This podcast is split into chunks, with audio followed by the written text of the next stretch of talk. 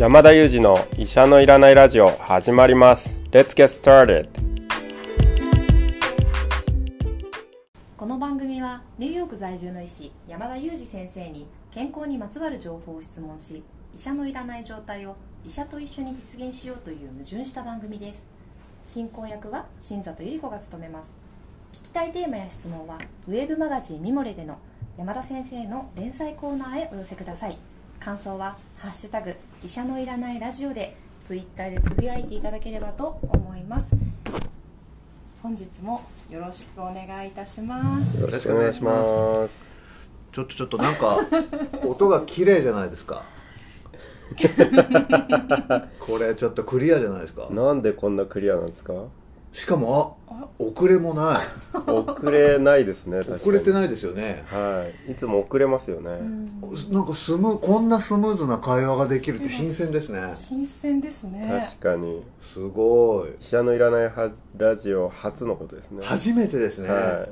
というのはなぜかというと山田先生が今目の前にいます。わーあーようこそ日本へ。ついに日本に帰ってきてしまいました。おかえりなさい。お帰りなさい。ありがとうございます。いやお帰りなさいっていうかね、もうなんかどこが本拠地なのかもうよくわかんないけど、そうですね。確かに。でも日本に帰ってきたのもう2年以上ぶりですからね。2年以上ぶり？はい。変わってますよやっぱりいろんなところが。え本当ですか？はい。え何変わってんですか？例えばなんですけどやっぱり多分リモートワークする方が増えたからだと思いますけどあのカフェが、まあ、そもそもカフェ多かったのかもしれないですけどカフェのそのリモートワークスペースみたいなのが急増してるなと思いますね。多分なかったと思いますあんなものって。なかったですよね。でも今なんか自習室スペースみたいになってますよね。ある。はい、私も某ハンバーガーチェーンに今朝行ってるんですけど某ハンバーガーチェーンハンバーガーのお店のはずなのに自習室みたいになってるんですよね。すごいなと思いました。そこで自習してるんですか？そうです。もう私は朝6時ぐらいからあの昼12時ぐらいまで毎朝自習してます。えー、帰すごい。先生日本に帰ってきたらなんかお勉強論文読まないのかなと思ってた。らしてましたね。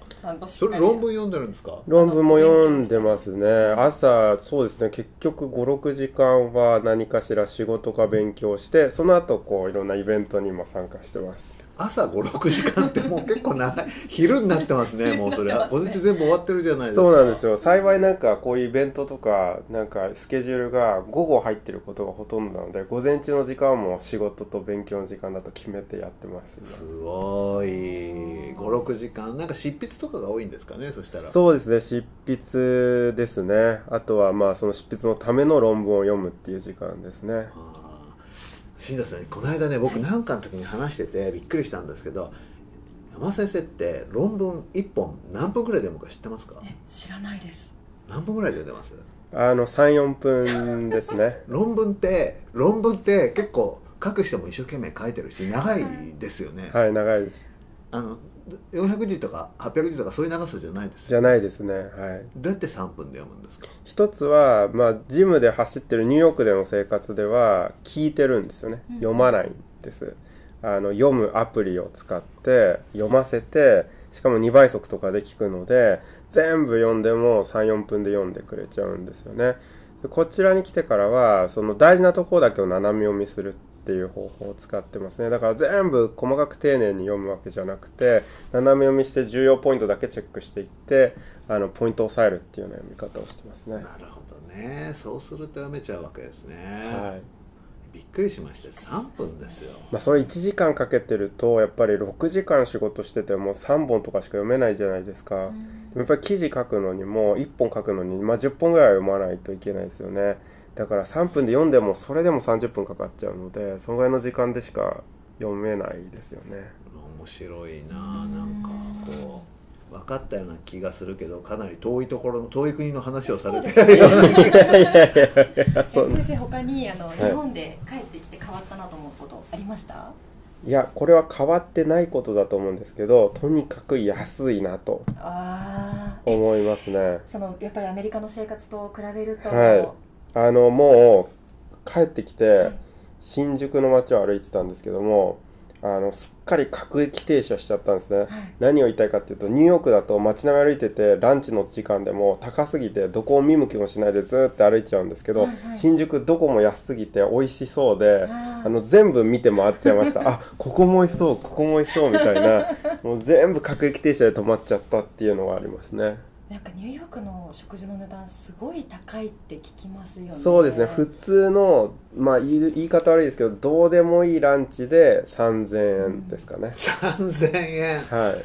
3000円ですよ3000円のランチなんて食べてないな。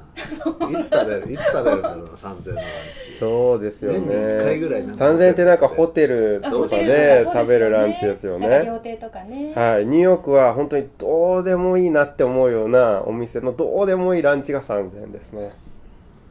なるほどそうなんですね。すごいですよね。先生から見た日本こんな風に見えてるようですが。いいですね。こはい。の日本に帰ってきたゾスペシャル。はい これだけで一本取れちゃいそうですよね。いやあと論文の読み方すごいですよね。いやだって1個の論文読もうと思ったら僕3日ぐらいかかると思うんですよね。私でも読んだことないので結構何とも言えないんですけど皆さんも読んだことないと思うんですけど臼井さん普通に読むのってどのぐらいかかるんですか？あすいません。僕もちょっとあの偉そうに喋っちゃいましたけど読んだことないです。あちゃんとごめんなさい。しかも英語語でですよね。ちょっと今自分を大きく見せちゃいました。ごめんなさい。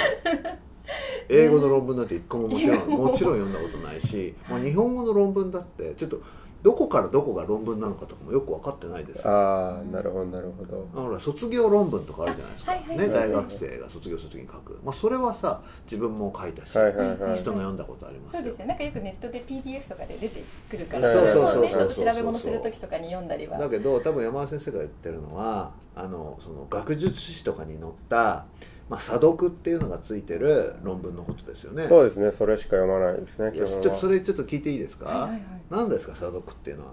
査読っていうのはですねその論文を私たちがまず書いた人が出すとですねそれが本当に正しいことを言ってるかとかデータに間違いがないかとかそういうことを確認する第三者がいるんですね、うん。でその雑誌それぞれの雑誌がお抱えの例えば専門家がいるのでその専門家が大体平均的には2人から3人査読といってその論文を丁寧に読んでその引用文献なんかも調べて本当に間違ったこと言ってないかとかその意味が通ってるかとかデータの勘違いがないかとかそういったところをまあ見てですねそれで多くの場合はあこれはうちの雑誌では無理ですと言ってダメと言って書いた方はですねじゃあここダメだったから次のとこに出そうみたいな感じでやっていくんですね。なので査読を受けて本当に雑誌に掲載されるまでっていうのは結構時間がかかるんですね。私もつい数ヶ月前に1本雑誌あの論文の掲載をしてもらったんですけど初めの雑誌に出したのはやっぱり数ヶ月前でしたね。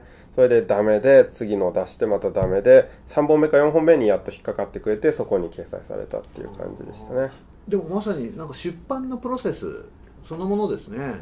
そうですね。ただその出版の場合はほとんどの場合乗ると乗るは乗ると思うんですけども、まあこの場合乗らないっていう確率の方が高いのでそういう世界ではあるってことですね。その代わりその査読を通過したものはまああのある程度の権威を認められるっていうかそうですね。OK とされるわけですね、はい、信頼性がありますし価値が高いです。で特に有名な雑誌っていうのはそれだけ乗る確率が低いものなので逆に乗ったものっていうのは非常に価値が高いそういう論文なんですよね。なるほどな。今回あの出版された、えー最高の老後もあの結構そのチェックがいろいろあったって聞きましたね。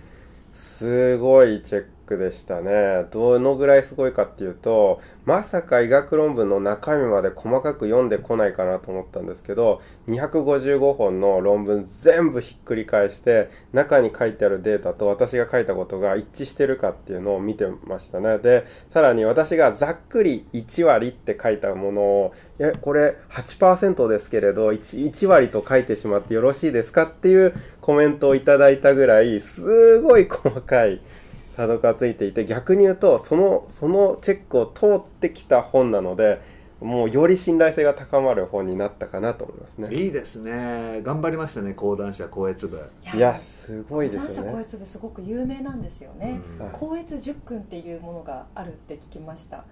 すごいあのあああすみません。あるんですけど読んだこともあるんですけど壁にも貼ってあるんですけどちょっと今は言えない。内 そうなんです。本当に今ちょっと緊張なのかど忘れしちゃって。でもそのぐらい。10個ぐらいあるんですね。そうなんですそうなんです。公式インスタグラムに掲載されてるはずなんですけど。あ。面白いね。壁に貼ってあるんですか？そうなんです。あ高越そうのお部なんですね。屋に貼ってあるし、はい。確かすごく昔からその高越十訓っていうのがあって英訳もされてるんですけど。そうなんですね。いやいやもう本当にすごいんですよ10訓どころじゃなくて100訓ぐらいあるんじゃないかっていうぐらいの高越のクオリティでしたねあれは。高越十君言いましょうか。お願いします、思い出したいです。1誤食は何より品位を落とす。2心身いつも健やかに。3見るもの聞くもの仕事に生かせ。4順序を踏んで手落ちなく。5原稿重んじとらわれず。6だろうよかろうミスのもと。7一つの辞書より二つの辞書を。8何でもこなせる力を作れ。9常に忘るな。早くよく。10ベスト尽くして悔いなくサイン。昭和18年に高そうなん越です。チームが作ったなんなんか記録として残ってるみたいですね。なるほど。まあ一箇所だけ引っかかったところがあって健やかにっていうところがあったんですけどこれ健やかじゃないというかちょっともう病気じゃないかぐらいすごいすごいなと思いましたなるほど。ねはい。病的なチェックだったんですなね、はい。あ僕逆にこの2番「心身いつも健やかに」は確かに違和感なんですけどプロフェッショナリズムを感じたっていうかつまり二日酔いとかなんか体調悪い状態で原稿に向かったらパーフェクトな校閲ができないってことですよね、だと思いました私も。こっちの見る方の,、うん。あの気持ちとか体とかをこう健やかに保ってってことかなっきっとそうですよね。うん思いました。いやいやなかなかうん重い言葉だなと思いましたね。すごいんですよ。こうこんなような昔から。あそれはすごいですね。ちょっとリスナーの方には届かないですけど。高越10訓で検索してもらうときっとねあの講談社のツイッター公式ツイッター。出てくると思いますんなるほど。でよかったら見てみてください。そうですそんなね高越を通った最高のロゴですから内容にはエビデンスがしっかり間違いがないのではないでしょうか確かに。そうですね。間違いはもうないと言い切れるぐらいですね。いやいいですね。ここから誤植とか間違いあったらぜひ指摘してほしいですね。指摘してほしいです。本当に。はい。この引用これで合ってますか？みたいな。はい。いやそうですね。今のところ私自分でも見つけられてないので、じゃああったら教えてほしいですね。あぜひぜひ。ちょっとこう赤い字が入ってるのも見てみたいですね。あそうですね。と狂気の赤字入れを。そうですね。はい。ぜひ引用文献に間違いがあると気づかれた方はご連絡いただければと思そいます。んなチャレンジャーがいるのでしょうか、ぜひぜひチャレンジしてくださる方はご連絡ください。今日は先生が日本に帰ってこられて第1回目の収録を、えー終えました。先生臼井さんありがとうございました。ありがとうございました。ありがとうございました。今日もいつもの3名でまさかの講談社からお送りしました。Thank you for listening and see you next time